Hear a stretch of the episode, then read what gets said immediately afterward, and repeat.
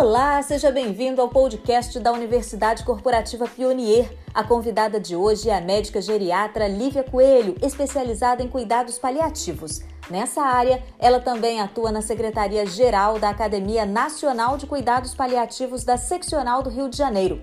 Olá, doutora Lívia, seja bem-vinda. Explique para a gente para quem o cuidado paliativo é indicado e o que exatamente ele é.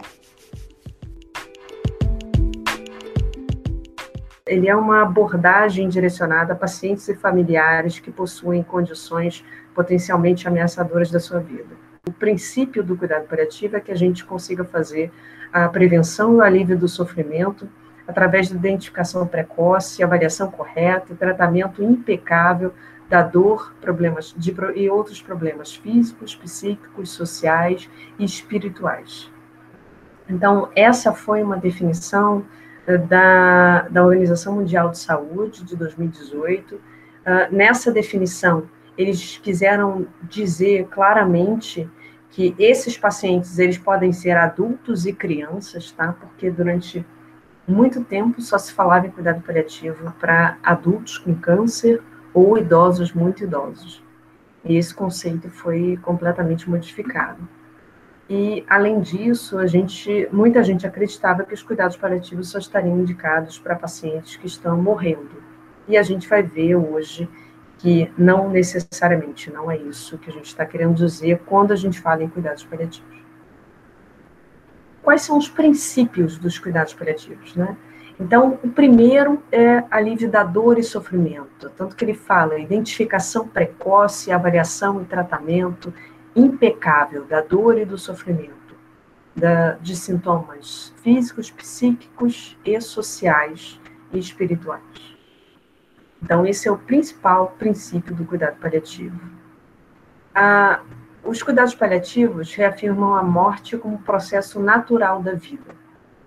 Então, a gente não vai nem acelerar a morte do paciente quando a gente faz os cuidados paliativos, e a gente também não vai adiar a morte desse paciente, a gente não vai promover uma distanásia, uma mistanásia para aqueles pacientes.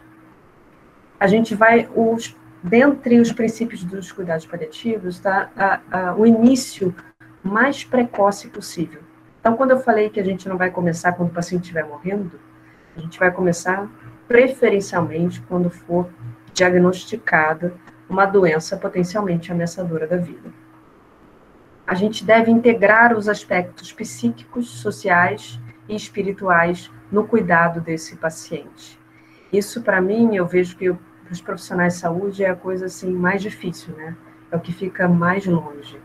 Mas a gente vai ver e com o tempo a gente vai conseguindo fazer isso. Ah, os cuidados paliativos têm, por princípio, uma abordagem interdisciplinar. E é por causa disso, especificamente por causa disso, que a gente vê que as uh, especialidades médicas que mais gostam dos cuidados paliativos são as especialidades que trabalham essencialmente e que não se veem sem uma, um trabalho interdisciplinar. Então, geriatria, pediatria, medicina de família, vocês vão ver que esse grupo aí é o que costuma encabeçar e realmente participar dos cuidados paliativos. E o último princípio, e não menos importante, é oferecer os recursos de suporte ao paciente. Então, oferecer os recursos necessários para que a gente consiga fazer tudo isso. O alívio da dor e sofrimento, auxiliar o paciente durante todo esse processo da vida e da morte, é, auxiliar na integração dos aspectos psicológicos e espirituais. Então, todos os recursos necessários eles colocam isso porque algumas pessoas acham que cuidado paliativo é retirar, né? Ah, não, eu vou deixar, deixa o paciente quietinho ali para morrer. Eu não preciso fazer nada porque ele é paliativo. E eu queria terminar falando desse, desse slide aqui, é que paliativo não é uma, um adjetivo. Não, eu não gostaria que a partir de hoje vocês falassem assim, ele é um paciente paliativo paliativo não é uma qualidade nem uma depreciação daquele paciente. Eu gostaria de que vocês entendessem que o paciente ele está com uma abordagem, e essa abordagem dos cuidados paliativos. Ele pode estar em tratamento curativo e em cuidados paliativos, ele pode estar somente em cuidados paliativos, a gente chama de cuidados paliativos exclusivos. Se ele estiver em cuidado paliativo junto de, de um tratamento é, modificador de doença, a gente chama de cuidados paliativos proporcionais. Tá?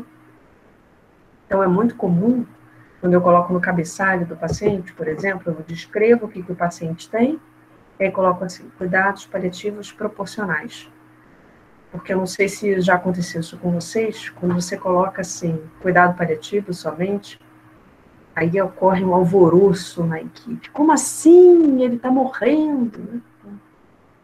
Cuidados paliativos proporcionais. E quem tem indicação de cuidados paliativos? Né? Quais são as condições que levam a pacientes a terem indicações de indicação de cuidados paliativos? Então, doenças neurológicas degenerativas, como Alzheimer, câncer, é, é, Alzheimer e outras demências.